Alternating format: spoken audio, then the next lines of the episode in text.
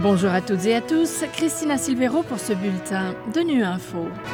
Au menu de l'actualité, devant le Conseil de sécurité, le chef de l'ONU réitère son appel à la solution à deux États, Israël et Palestine, pour parvenir à une paix durable. Les déplacements de population vers Rafah se poursuivent à Gaza. Enfin, l'éducation, outil clé dans la lutte contre les discours de haine.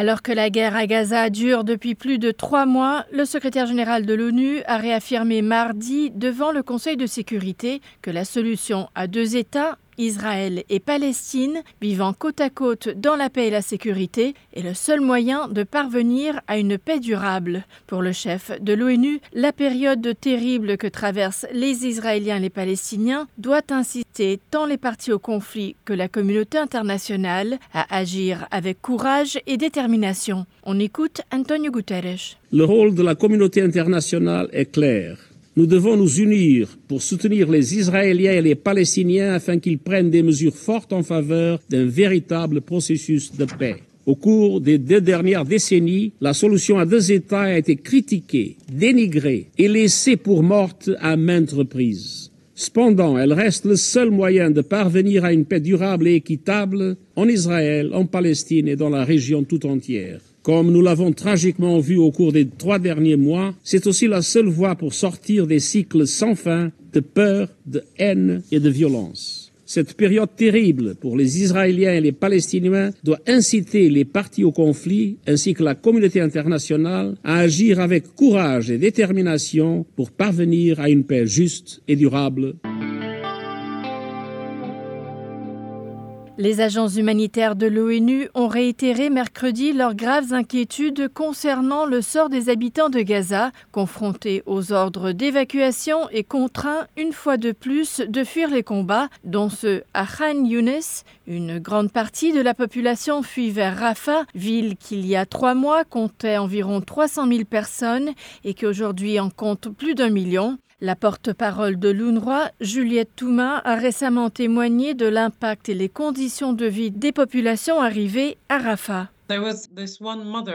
J'ai rendu visite à une mère qui vivait dans l'une de ces structures informelles.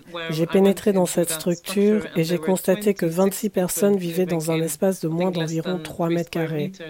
Les gens étaient entassés les uns sur les autres. Elle portait ses deux enfants et m'a dit qu'ils n'avaient aucun moyen de se réchauffer la nuit, qu'ils étaient frustrés, qu'ils étaient fatigués de cette vie, qu'ils étaient forcés de vivre, qu'elle s'inquiétait pour sa mère plus âgée et pour ses enfants. Elle m'a dit tout ce que nous avons obtenu en termes d'assistance, c'est un seul légume pour nous 26.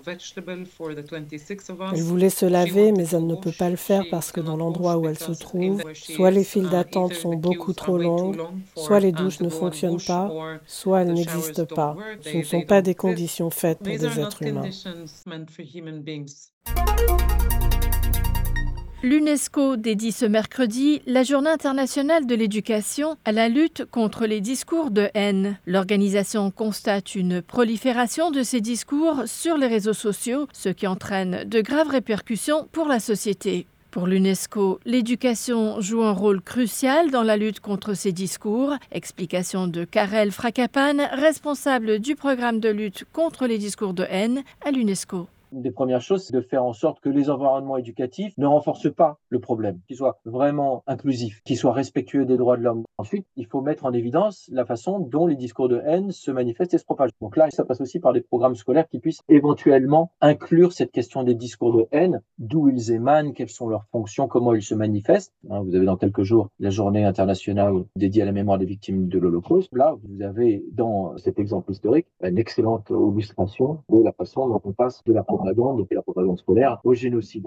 Mais avant toute chose, le plus important, c'est d'aiguiser l'esprit critique des apprenants, des jeunes, leur capacité à communiquer entre eux, leur capacité d'empathie, leur capacité au dialogue, et notamment au dialogue interculturel. Et puis enfin, c'est l'éducation aux médias et à l'information, c'est-à-dire chercher à promouvoir de nouvelles formes de citoyenneté digitale. Il est aujourd'hui nécessaire de développer des comportements qui sont à la fois sécurisés, mais en même temps responsables, et de vrais comportements de citoyens engagés sur les plateformes numériques et dans le monde digital en général.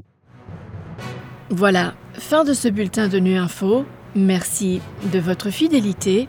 À bientôt.